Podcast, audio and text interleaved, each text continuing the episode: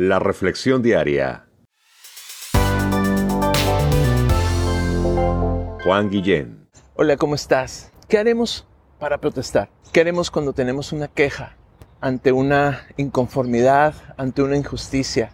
Es, son buenas preguntas, ¿verdad? Es con las preguntas con las que me he levantado en este día, mi corazón cargado por la violencia que estamos experimentando aquí en Chicago y creo que en Estados Unidos.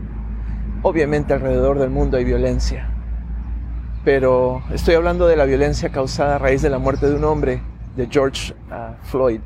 Protestar.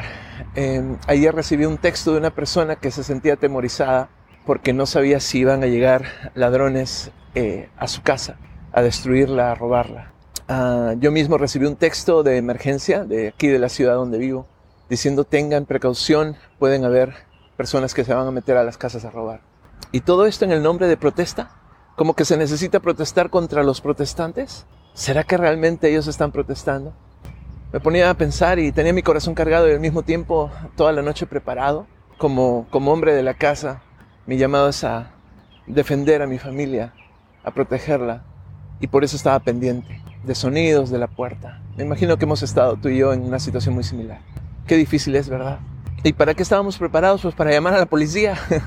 es increíble cómo ahora se juzga a aquellos que están allí en este servicio público tan importante para precisamente protegernos y defendernos. Y, y todo esto se entreteje en la confusión, temas que salen a la luz.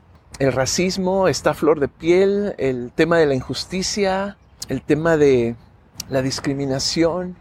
Son temas que están a flor de piel y que motivan a los seres humanos a protestar, a levantar su voz.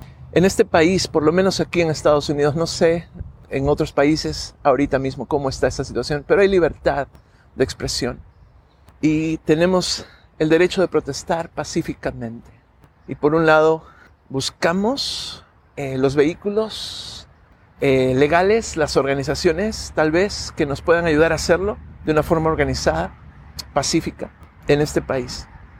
Y de pronto eh, mi mente y mi corazón se van a seguir pidiendo por la familia de George, que en estos momentos está en profunda tristeza por la pérdida de su familia, de un familiar, de un hijo, de un hermano, de un amigo.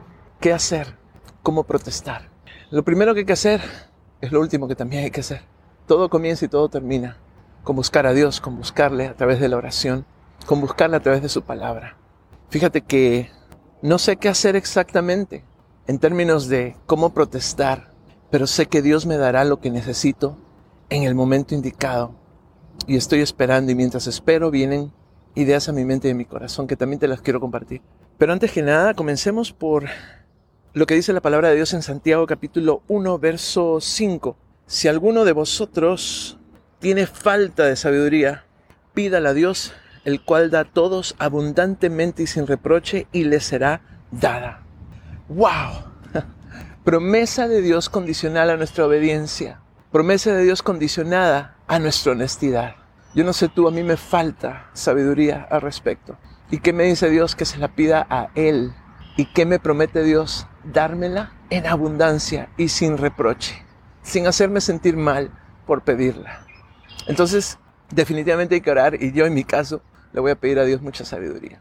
Y, me encanta el verso 6 que dice, pero pida con fe, no dudando nada porque el que duda es semejante a la onda del mar que es arrastrada por el viento y echada de una parte a otra. Y pues ahora sí, Dios nos la pone más fácil, no, no crean.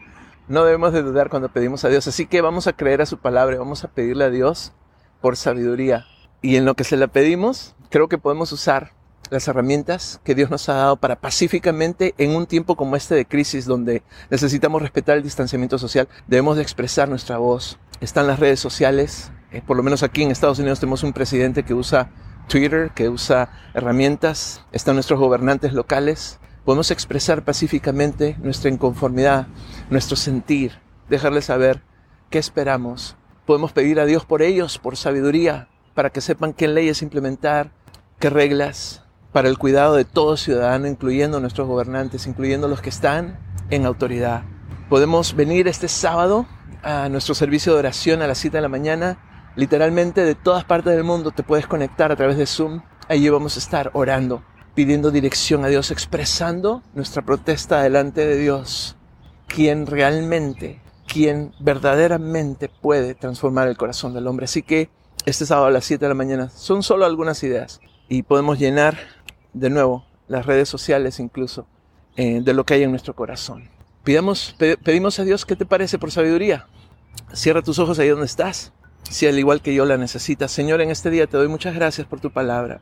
Te doy muchas gracias por podernos expresar pacíficamente. Te damos muchas gracias, Señor, porque podemos llegar delante de ti, tú que todo lo puedes, para pedirte por la paz para la familia de Floyd y para todos aquellos familiares de personas que han sido víctimas, Señor, de alguna injusticia. Tú les conoces. Te pedimos que traigas tu paz. Y Señor, sabemos que nuestro Señor y Salvador Jesús fue injustamente crucificado en un madero. Él sabe en carne propia lo que es. Gracias Cristo por ir a una cruz por nosotros, por pagar allí por nuestro pecado. Te suplico, Señor Jesús, que nos des la sabiduría que todos necesitamos para saber cómo hacer oír nuestra voz en este tiempo de tanta confusión. Te pedimos que pare la violencia, Señor. Que pare, Señor, ese tipo de demostraciones que no, no van a llevar a una solución pacífica, a cambios que realmente impacten este mundo, Señor. Gracias por personas como Martin Luther King, que pacíficamente hasta el final de sus días lograron hacer cambios que realmente impactaron sociedades naciones completas. Gracias te damos por buenos ejemplos de personas que te han respetado y han hecho las cosas bien delante de ti y de los demás, hasta el último de sus días. Hacemos esta oración en el nombre de Cristo Jesús, tu Hijo amado.